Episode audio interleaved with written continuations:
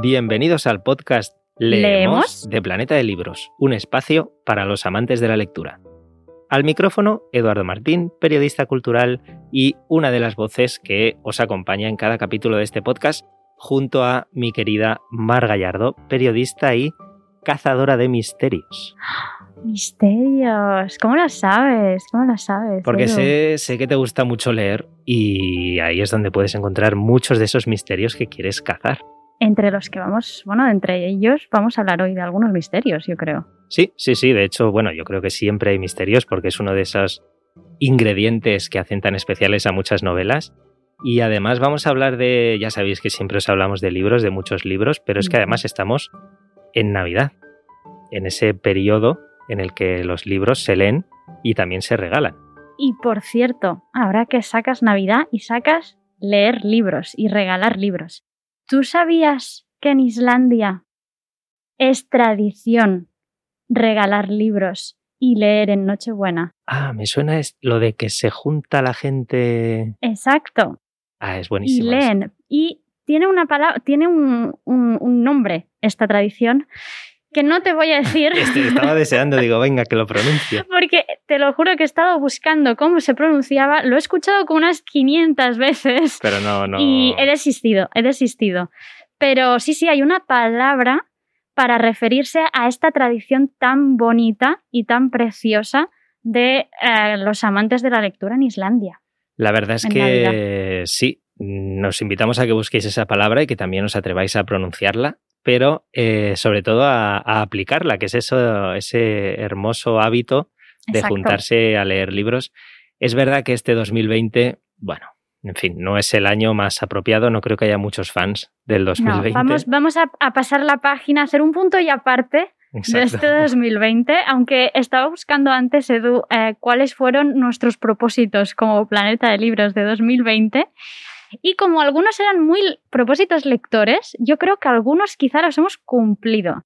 Yo creo que lo, si algo nos ha permitido al menos este año, a mucha gente no, hablaba de bloqueo mental a la hora de leer, pero bueno, yo creo que otra tanta gente lo que ha encontrado en los libros es precisamente un Ese refugio. ¿no? exactamente. Y seguramente hayáis eh, ampliado ese, ese objetivo que igual os pusisteis de este año me voy a leer X libros, pues oye, si lo habéis superado, estáis en vuestra casa porque vamos a recomendaros aún más libros para que precisamente, pues eso, sigáis engrosando esas listas y, y esas, esos retos lectores que, que os proponéis cada año. Y las de vuestros familiares y amigos. Porque no hay mejor regalo, Edu, que... Un libro. Spoiler alert. O sea que yo creo que tendremos que empezar ya, bueno, empezamos ya con nuestro listado de libros y encima empezamos, empezamos. empezamos fuerte. Muy fuerte, porque la última vez que estuvimos hablando todavía no se había fallado uno de los premios literarios más importantes del año, que es el premio Planeta. Efectivamente, y ahí hemos eh, conocido ya para este programa, por supuesto, a la ganadora, que ha sido Eva García Sáenz de Urturi, que nos ha presentado Aquitania. Aquitania, después de la trilogía del Silencio de la Ciudad Blanca, tiene tantos fans, me considero una de ellos. Eh, por cierto, misterio. Exacto, Exacto. exacto. Aquí también tenemos misterio en, A- en- en Aquitania y también este juego que hace siempre tan maravillosamente bien Eva García Sáenz de Urturi, que es jugar con la historia. Eso es. Exacto, aquí nos vamos a 1137. Nada más y nada menos. Con ¿eh? los duques de Aquitania. siglo XII. Ya sabéis que, que Eva García Sáenz de Urturi es la autora de la trilogía de la Ciudad Blanca, que para el que no los conozca, El silencio de la Ciudad Blanca, Los ritos del agua y Los señores del tiempo. Y en este caso, como decía Mar, pues nos traslada al siglo XII, a 1137, con un thriller histórico y lo que decíamos antes, ese ingrediente especial que son los misterios, que os va, bueno, os va a cautivar. Os va a cautivar ya solo con el envoltorio, porque personalmente creo que la, bueno, la portada es una auténtica pasada. De esos, son esos libros que entran ya solos. Por la vista. Según entras en la librería, dices, vale, quiero ese y luego ya voy a ver otros, otros por ahí. Pero la cuestión es que cuando abres este libro, cuando abres Aquitania, te encuentras con una primera página, un inicio, empiezas con su protagonista, Eleanor, de Aquitania, y os voy a leer, déjame que te lea un, un- un párrafo Exacto, Porque sí, que siempre es- está bien esto exacto. de ubicar al- a los que nos escucháis. Pues atención. Soy Eleanor de Aquitania. Tengo 13 años. Demonios disfrazados de mensajeros afirman que mi padre acaba de morir en circunstancias insólitas durante su peregrinaje a Compostela. Y no hay precedentes en los libros de historia ante lo que me dispongo a hacer. Ole, ole. Ah, atención, atención. ¿Cómo te quedas con eso? Ese es el final de la primera página de Aquitania. Pues con ganas de leer el resto. ¿Verdad? O sea que... Y os diré que además hay detrás un trabajo de investigación y de documentación de la autora increíble. Justo hace unos días nos ponía en su cuenta de Instagram que se pasó varias noches durmiendo en una celda de monja en, atención, ¿eh? sí, sí, en la abadía de Fontevraud, en, en Francia, donde se supone que Leonor murió, el personaje histórico. O sea, dijo que tuvo allí un mal de Stendhal impresionante. Para empaparse de, Sí, sí, de la sí. historia y de, de sus personajes y poder, y poder trasladarla a nuestros lectores.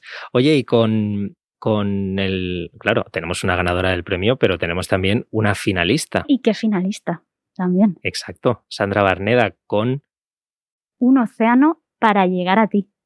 Efectivamente esa finalista del Premio Planeta que la verdad es que ya solo, si queremos hablar de la sinopsis, me gusta mucho em, dos preguntas que lanza el libro, que lanza el lector, que las voy a leer, cada cual reflexione y si Muy quiere bien. la respuesta en el libro, pues obviamente ahí lo tiene. ¿Y si el destino de las personas tendiera un hilo invisible que las conecta con aquellos que deben encontrar? ¿Y si la vida solo fuera un viaje para encontrarlos?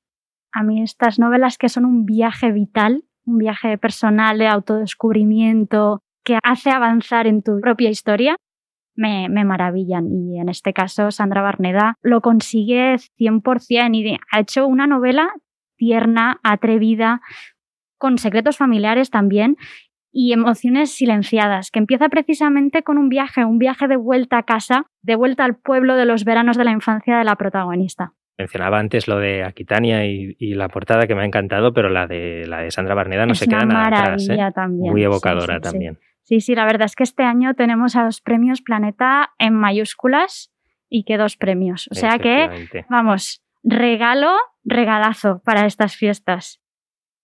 Oye, vamos a seguir fuertes también. Hemos empezado con un listado, bueno, muy potente, Seguimos con magia, ¿eh, Edu? Seguimos con magia. Con magia y, y, bueno, algo muy especial, porque realmente, ¿qué es más bonito que ese vínculo que se, que se genera entre autores, lectores y sus historias? Exacto. Y si yo ahora te digo, Edu, todavía recuerdo aquella tarde en la que mi padre me llevó al cementerio de los libros olvidados. Es que ya, es que ya. Si ya Se me pone la piel de gallina. libros, Sí, sí, sí.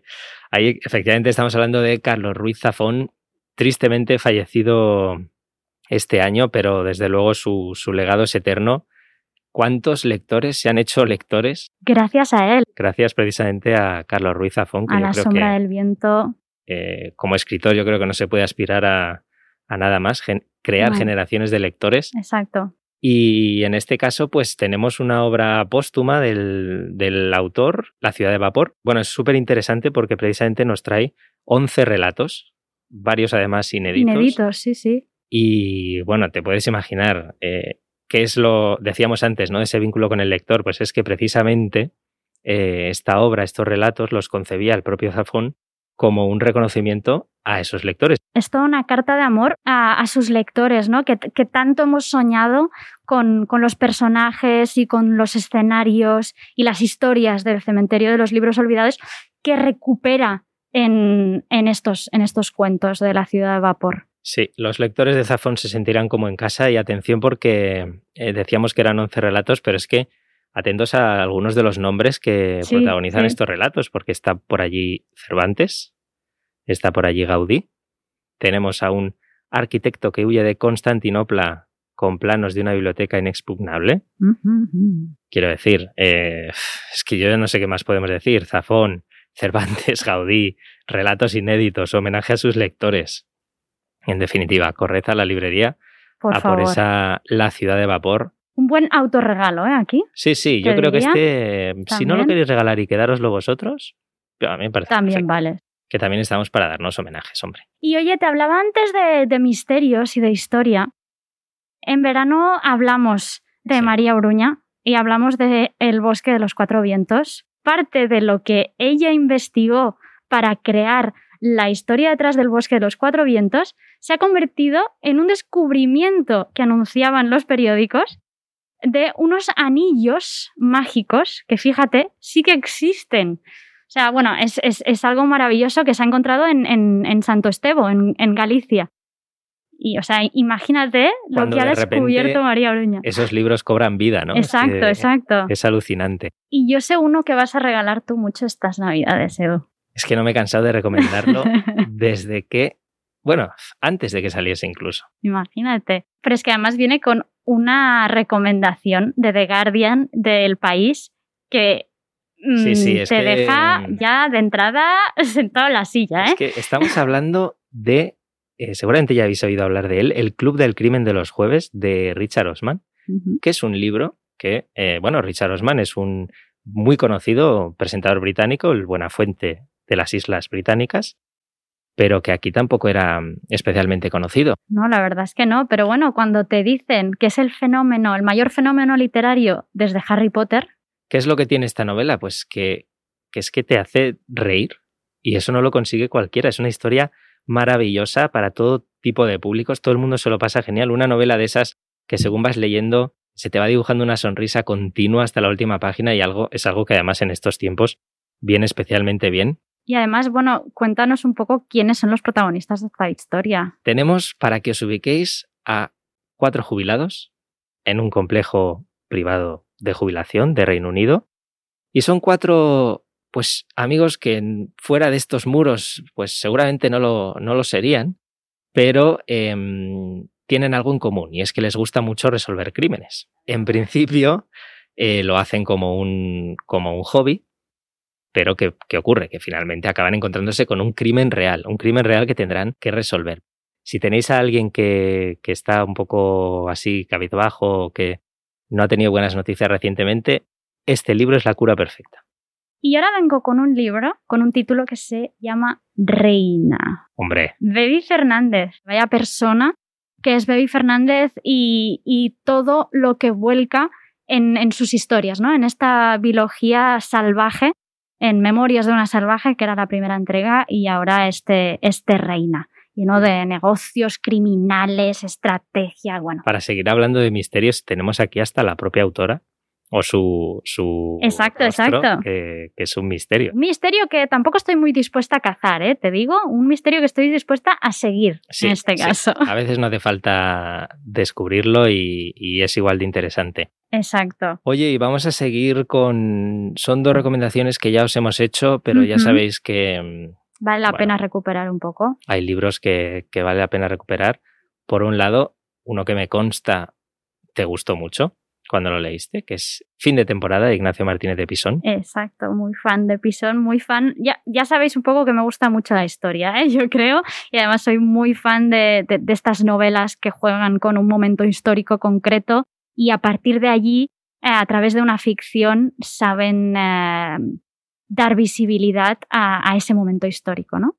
Y también con Leonardo Padura y su novela Como polvo en el viento. Yo creo que seguramente, eh, o personalmente creo, una de sus mejores eh, novelas, una novela que analiza desde ese prisma tan, tan especial y tan importante que es el que aporta Padura el tema del exilio cubano, del exilio en La. Habana, y eh, un autor que además acaba de ser galardonado con la medalla Carlos Fuentes en, en la Feria Internacional del, del Libro de Guadalajara. O sea que mm, una novela que yo creo que cualquier lector o todo, todo aquel lector que, que disfruta de esas novelas pues con pozo, pero que, que- que te capturan desde el principio con, con un trasfondo, una historia que no deja de ser parte de nuestra, de nuestra vida y de nuestra historia del siglo XXI y del siglo XX.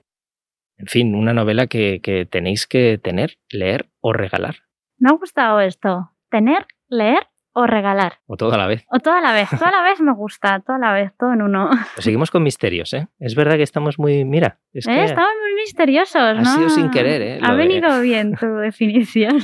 ¿Qué, si te voy a dar dos nombres. Dame dos nombres. Y igual te descolocan un poco. Y eh, me intentas decir de qué novela hablo. Richard Barton y Elizabeth Taylor.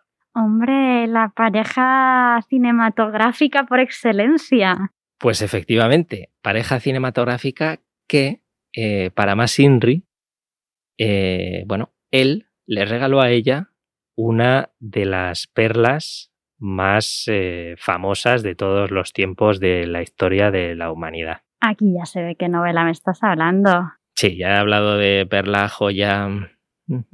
Estamos hablando de La leyenda de la peregrina, de Carmen Posadas una novela que recorre precisamente la, nos explica la historia de la peregrina, que es, eh, como decía, la, pues una perla, es una de las más famosas de, mm. de todos los tiempos. legendaria, donde las hay. Proviene de esas aguas azules del Caribe. Fue entregada al rey Felipe II y desde entonces fue una de las más importantes joyas de la monarquía hispánica.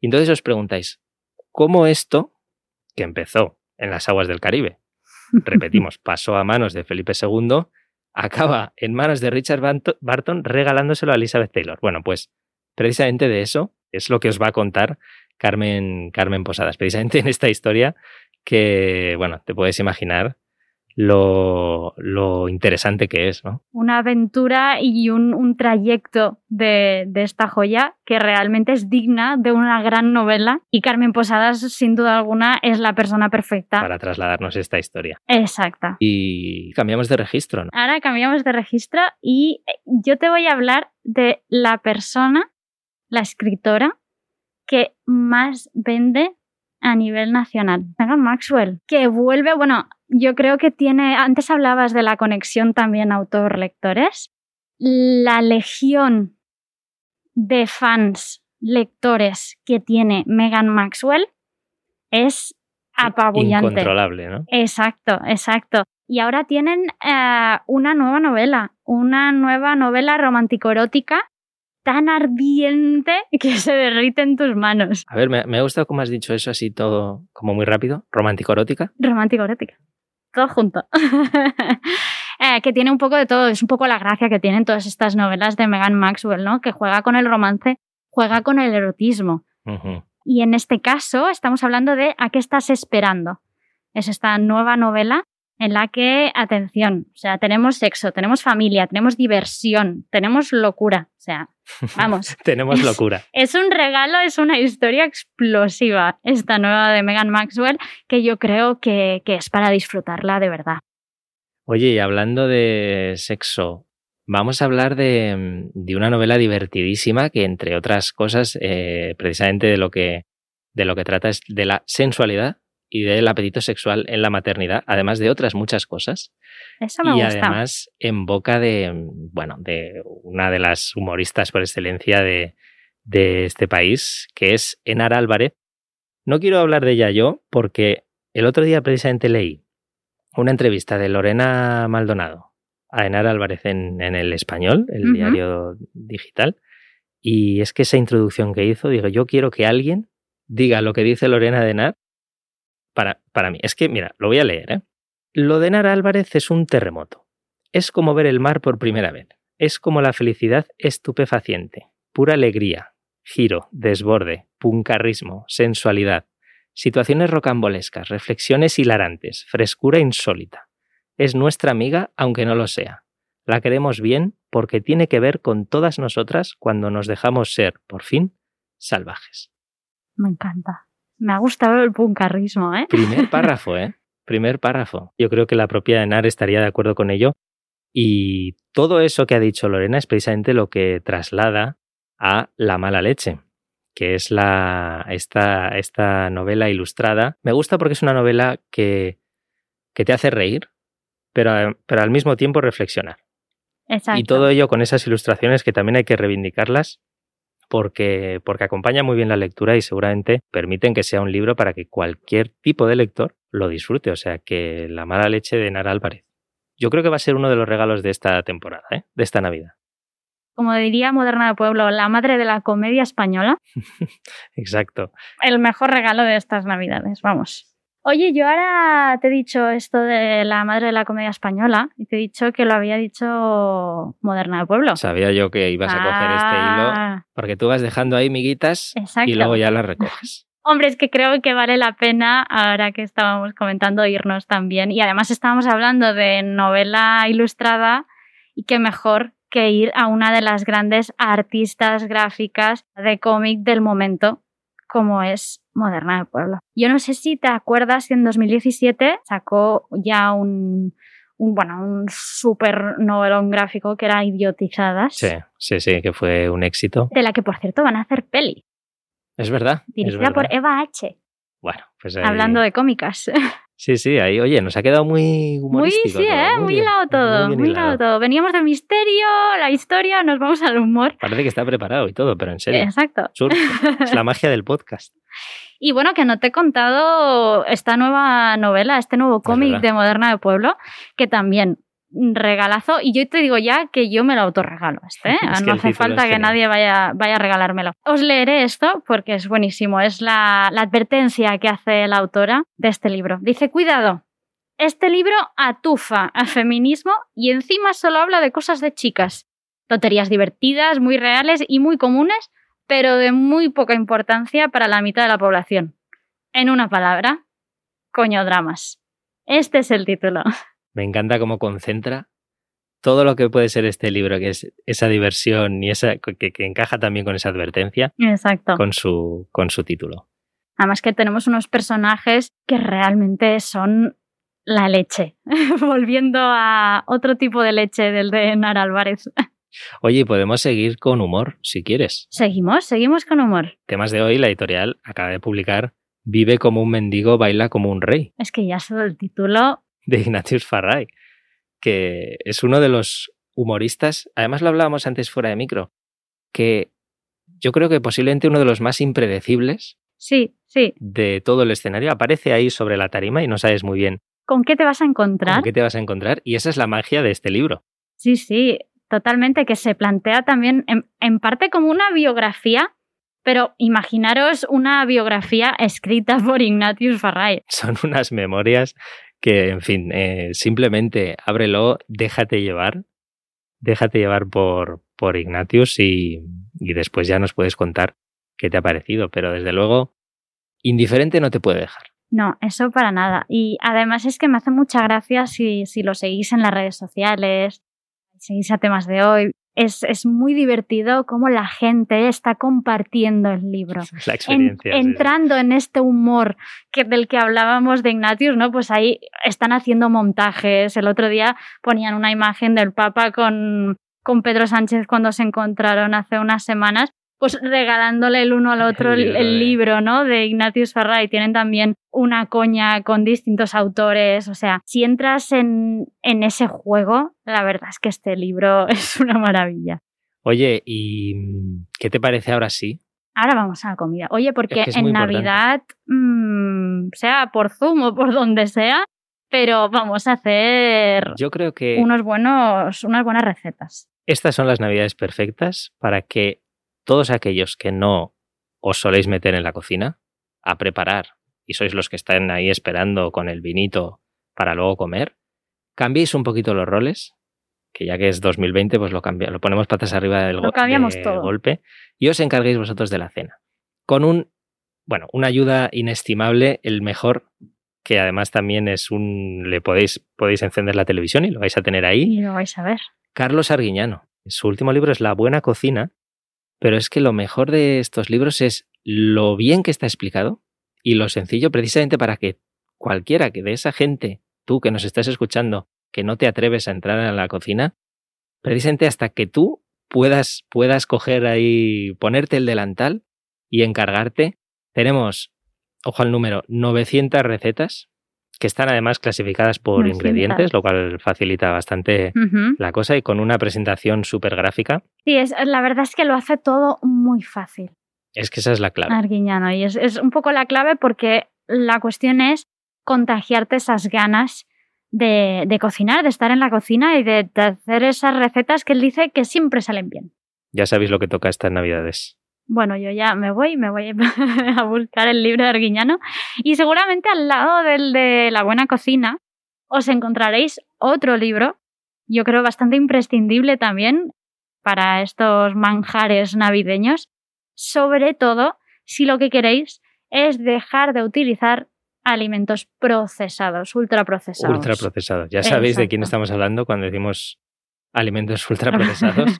es de Carlos Ríos. Ahora con su nuevo libro, Cocina, Comida Real, nos presenta recetas en las que poder conseguir salir de este Matrix. Pues ahí tenéis la combinación Carlos Arguiñano y Carlos Ríos para triunfar en Navidad con esas recetas y luego sí ya disfrutáis de la copita de lo que bebáis. Exacto. De lo que sea. Bueno, salimos de la cocina. Sí, ya salimos de la cocina. Mm, nos vamos del humor también. Yo hoy te vengo a hablar, hoy vengo a hablar de mi libro. Vengo a hablar de mi libro. Hoy vengo a hablar de geopolítica. ¿Cómo te quedas? Me encanta, me encanta, sí, cómo vamos tocando todos los palos que haya. Claro que sí, porque es que dentro de lo que es el concepto de leer, entra todo, absolutamente todo, para todos los gustos, para todos los tipos de personas esa es la clave. que pueda haber. Y esa es la clave, exactamente. Que todo el mundo pueda leer de aquello que la apasiona. Hablábamos eh, en el último podcast, por ejemplo, de, del orden mundial, que habían sacado un libro, El mundo no es como crees, pero ahora yo te vengo a hablar de Pedro Baños. Uno de los más reconocidos. Exacto, y es un poco el que también ha puesto en, casa de la gente eh, la geopolítica, en, boca de, todas estas personas, ¿no? Una, una expresión que la verdad es que hasta hace unos años pues quizá tampoco utilizábamos mucho, ¿no? Pero, pero que él, él, él, la utilizó y la puso casi de moda, me atrevería incluso a decirte, con sus primeros libros, Así se domina el mundo, en el que nos hablaba un poco el arte de la guerra del panorama actual. ¿no? Esa, esas estrategias, esa rivalidad y manipulación entre países, que es un poco lo, que, lo que viene a ser esa geoestrategia. Pues aquí ahora lo que nos habla es de el dominio mental. Es un libro, este, el dominio mental, eh, sobre el control mental y social que se utiliza como herramienta de poder, como dominio de una población, ¿no? Y como control de él. Entonces yo creo que... Súper interesante. Exacto, la verdad es que de aquí pueden salir conversaciones y reflexiones muy interesantes y además me gusta también mucho esta idea final también, no todos negativos, sino el hecho de poder aferrarnos todos a una posibilidad existente, ¿vale? Que es el poder desengancharnos de este dominio mental, ¿no? Utilizando el arma más potente de la que disponemos, que es pensar por nosotros mismos. Eso es lo que nos, nos dice Pedro Baños un poco en este libro. No queremos pasar de bloque sin decir que, eh, por ejemplo, tienes que hacer un regalo. Un amigo invisible. Presupuesto más limitado. Presupuesto más limitado. Pues ahí está Bucket la colección de bolsillo para ayudarte, porque es que además han incluido nombres que, en fin, por ejemplo, Carlos Ruiz Zafón. Si eres de esos despistados que no ha leído a Zafón, conoces a alguien que es de esos despistados mm. y esos inicios, pues ahí tienes la trilogía de la niebla, recopilada en, en bolsillo. El finalista del planeta del año pasado. Manuel Vilas. Manuel Vilas con alegría. Pilar Eire, con un perfecto caballero. María Dueñas, Dolores Redondo. Otro premio Planeta. Otro premio Planeta. Y Eva García Sáenz de Urturi, premio Planeta de este año, con El silencio de la Ciudad Blanca, que también estábamos hablando antes. Volvemos al misterio. Si te quieres poner al día con, con Sáenz de Urturi, El silencio de la Ciudad Blanca, con, con ese inicio de trilogía, Posteguillo, Luz Gabas, Megan Maxwell, una colección que yo creo que es el recurso ideal. Oye, hemos dicho para regalar un amigo invisible, o también para ti, porque dices, me voy a dar un capricho y tengo todos estos libros o estos autores pendientes. Pues ahí está esa colección de Bucket. Que yo creo que va a quedar estupendísima debajo del árbol. Y hablando de estar debajo del árbol, yo venía a hablarte precisamente de esto, de la ilusión navideña. Y ya no solo reflejada, pues eso, ¿no? En, en las decoraciones, en el árbol y todo, sino en la ilusión personal que se vive durante estas fechas y sobre todo la que viven los Yo creo que si alguien nos hace disfrutar de la Navidad más, son precisamente los, los más pequeños de la casa que la viven a lo grande, vaya. Y es precisamente en estas edades, yo me acuerdo, fue una Navidad que me regalaron ese libro que hizo. Que todo cambiase. Exacto, que todo cambiase, que, que me hizo lectora y a tantos que les ha pasado lo mismo, ¿no? Que les han regalado un libro cuando eran pequeños. Exactamente, ese clic tan importante. Con lo cual aquí venimos con muchas recomendaciones también para los más pequeños para que disfruten de la lectura. Además, recomendaciones de todos los tipos y para todo tipo de edades. Sí. Si me permites empezar, voy a empezar con uno muy especial.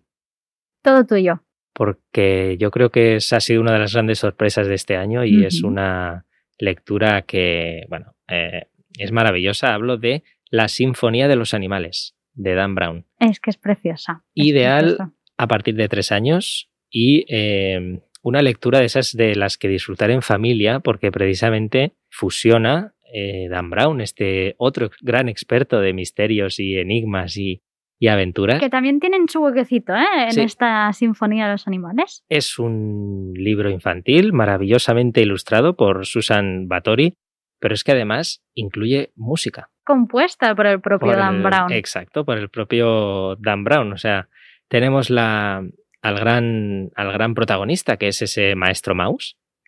Y eh, ya es uno más de la familia. Uno más de la familia. Y toda su orquesta a través de esta historia con la que precisamente Dan Brown lo que, lo que busca es, primero, crear esa complicidad entre padres e, e hijos durante la lectura, que disfruten de la música y luego también invitar a, los más pequeños a, seguir esas pequeñas pistas y misterios que también, que yo creo que no se pudo resistir, eh, incluye este, este La Sinfonía de los Animales. Así que en fin, ¿qué más voy a decir? Sí, una manera de, crear nuevos lectores, nuevos amantes de la música también, o sea, un poco todo en uno. Me ha gustado mucho esto que decías de la complicidad entre padres e hijos, porque yo creo que no hay libro que hayan compartido más antes de ir a dormir por las noches unos y otros que este Cuentos de Buenas noches eh, de Niñas Rebeldes. Hombre, grandes mujeres de la historia. Exacto. Y ahora tenemos una tercera entrega que además está centrada en 100 mujeres inmigrantes que han cambiado el mundo a lo largo de la historia.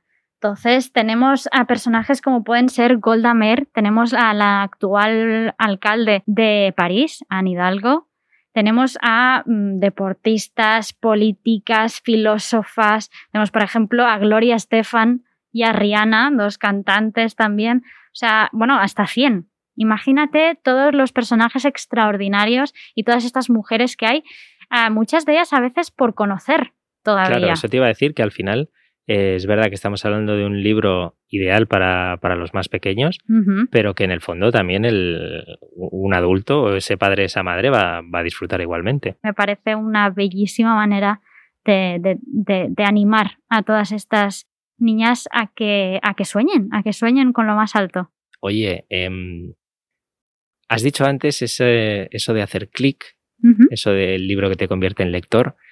Yo creo que si hay un protagonista, un personaje, que, bueno, que ahora mismo tiene legión de fans. Que han crecido además con él. Efectivamente, que ah. han crecido con él. Estoy hablando de un ratón. Y estoy morrocotudo. morrocotudo. Quien, quien conozca a este personaje sabe a lo que me refiero.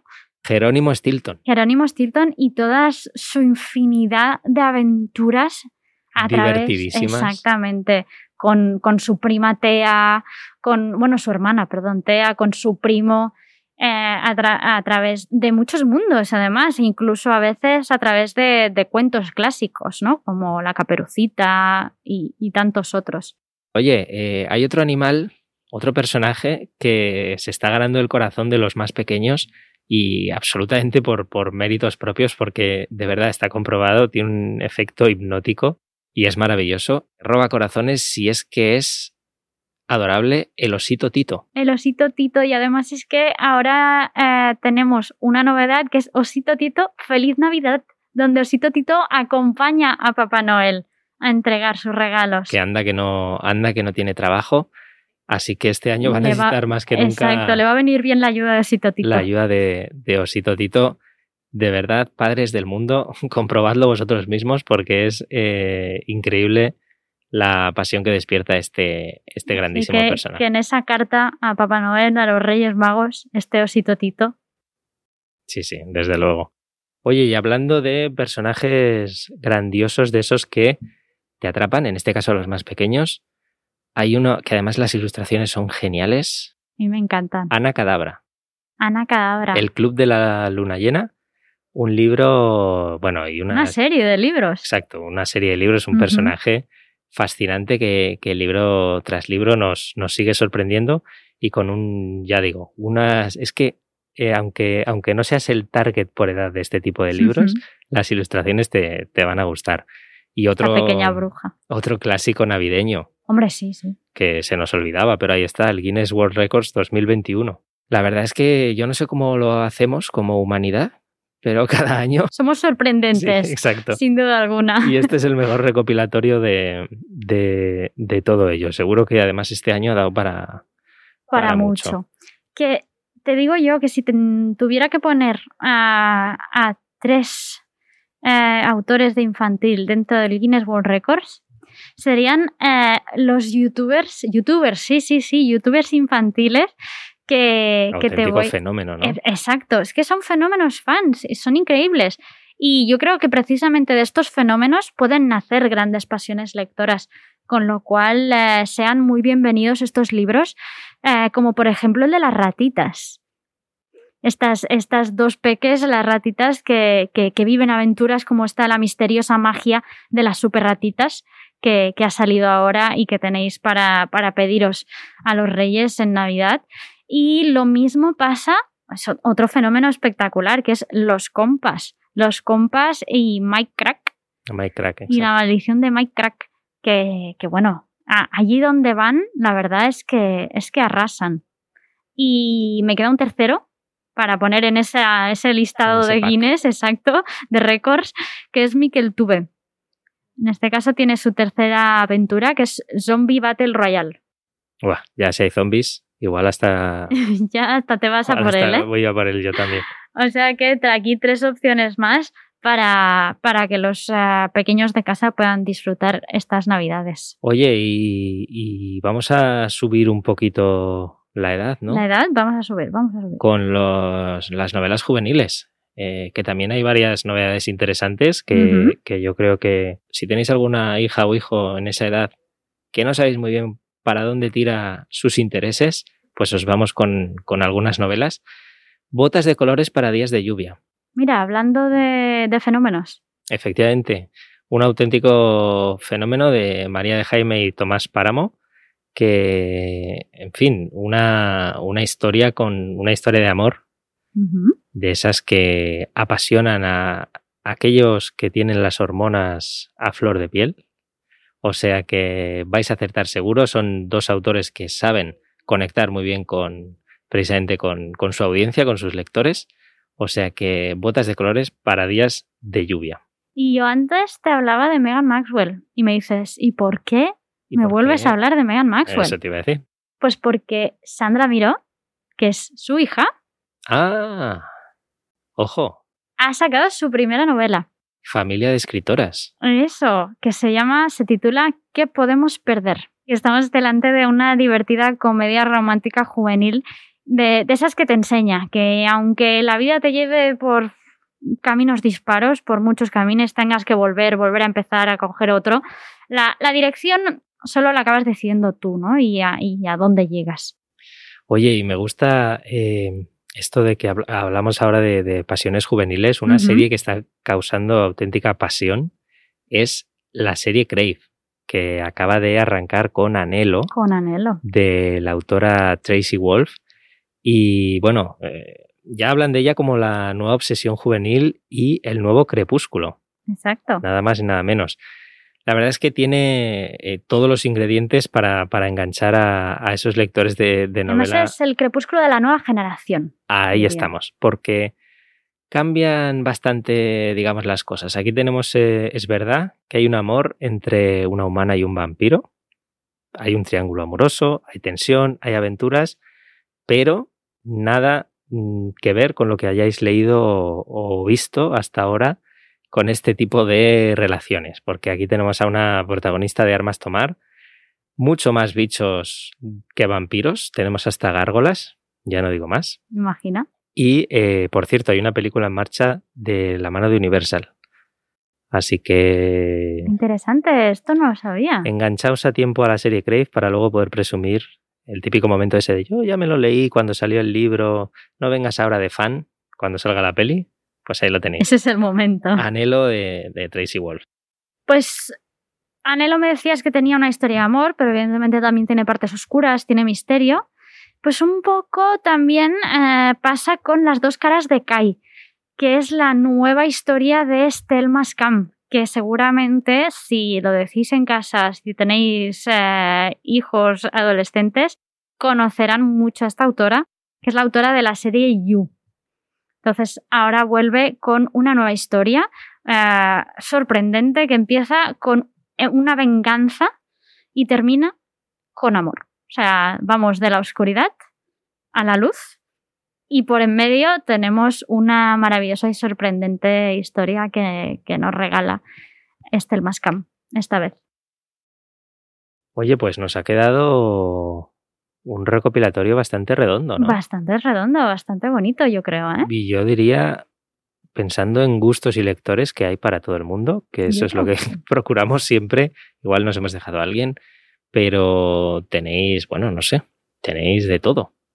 Y de hecho ya sabéis que en cada programa no nos despedimos simplemente así, Exacto. pum pam, sino que eh, hay un audiolibro por supuesto nos vamos a decir de qué se trata. Porque es un misterio. Porque es un misterio, efectivamente. Todo nos ha quedado muy misterioso. Sí, muy, círculo, ¿eh? Lo veo, Edu. Nosotros ahora nos vamos, pero antes de nada queríamos aprovechar también para, desde este capítulo y desde este podcast, agradecer a todos el apoyo que han recibido librerías y el sector editorial en general en un año muy complicado. La verdad es que se ha notado más que nunca ese ese cariño de los lectores y, el papel fundamental precisamente de la lectura en, los momentos difíciles. Lectores militantes que leía en prensa también y que, y que me ha gustado, me ha gustado mucho. Esa lectura que nos ha ayudado a, desconectar, que nos ha hecho compañía y que, nos, ha permitido entender. Exactamente. O sea que, sin más. Eh, Muchas gracias a todos. Nos vemos en el próximo episodio. Os prometemos, por supuesto, traer un montón de novedades para que nunca falte un buen libro entre las manos. Si te ha gustado, recuerda que te puedes suscribir al podcast en la plataforma que quieras y también puedes compartir el capítulo con familiares, amigos y, por supuesto, ayudarnos a expandir la pasión por la lectura con vuestros comentarios y sugerencias que siempre, siempre son bien recibidos. Son bienvenidas, ahí nos tenéis en las redes sociales de, de Planeta de Libros y sin más, muchas felices fiestas. Felices fiestas. Gracias por escucharnos y hasta la próxima. Adiós. Eleanor. Burdeos, 1137. Jamás renunciarán a subestimarte. Encárgate de que paguen por ello. Esas fueron las últimas palabras que padre me dirigió antes de partir, oculto bajo su capa de peregrino. Ahora emisarios de mirada gacha afirmaban que había muerto frente al altar mayor de la Catedral de Compostela el mismo Viernes Santo, envenenado al beber de un pozo en mal estado. Como si el agua pudiera acabar con el gigante que fue.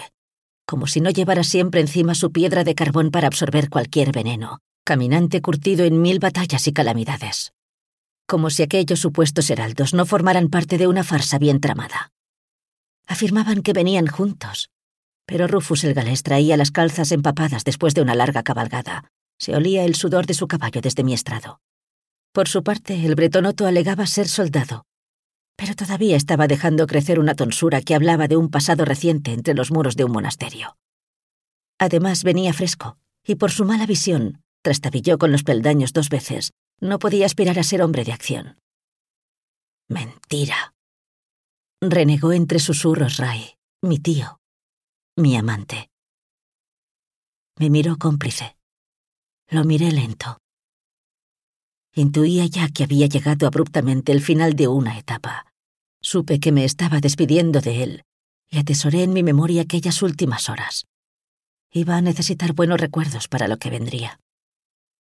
Ray partió con el crepúsculo hacia Ultrapuertos a buscar tanto el cuerpo de su amado hermano como explicaciones para aquel sin Dios. Yo permanecí al frente de la inmensa Aquitania. Quedó bajo secreto de unos pocos la noticia de que Guillem X, conde de Poitiers y duque de Aquitania, ya no caminaba entre los vivos. No eran las primeras nuevas que nos llegaban desde la ruta del Santo Apóstol, y todas ellas se contradecían entre sí. Unos contaron que padre había caído fulminado después de combatir a solas frente al altar mayor contra un niño. Un diminuto David había vencido a Goliat. ¿Cómo creer tal patraña? Otros relataban que se le había aplicado el terrible tormento normando del águila de sangre, que sus costillas fueron arrancadas y los pulmones colgaban en su espalda a modo de cruentas alas. La más delirante de las versiones afirmaba que besó a un bebé en la frente y ambos perecieron en el acto. Y estos últimos mensajeros hablaban de pozos envenenados. ¿Qué versión creer? Todos coincidían, empero, en señalar entre atónitos y turbados que el cuerpo de padre quedó de un inusual color azul oscuro. Aquel aciago día, yo, su heredera de trece años, me vi obligada a volver a hablar. Me había negado a hacerlo cinco años atrás, cuando dos malditos capetos me tomaron a la fuerza bajo un puente del río Garona. Odié desde entonces el cabello de trigo que me golpeó el rostro. Odié los colores azul y amarillo de la flor de lis que me aplastaron sobre la hierba. Solo Ray, mi inseparable Ray, notó mi ausencia durante el cortejo fúnebre que volvía de la Catedral de San Andrés. Llegó tarde, mas nunca supo realmente lo tarde que fue para mí y mi cuerpo de niña. Negué los hechos. Habría supuesto entregar a Quitania a los reyes de la brumosa isla de Francia. ¿Quieres que los mate? Preguntó al descubrirnos y por primera vez vi conmoción en los ojos azules de mi tío. Aturdida, puse en orden mi túnica. Oculté la sangre que bajaba por mis piernas. Ni siquiera él debía saberlo. Ok. Respondí en nuestra lengua materna. Sí. Una palabra. Dos letras. Dos hombres. Dos tajos para cada uno. Uno en la garganta, el que selló sus eternos silencios. Otro cercenó sus sombrías. Venganza por lo que nos arrebataron a mí y a mi primer amor. Con Ray las gestas nunca quedaban a medias, no era ese su signo.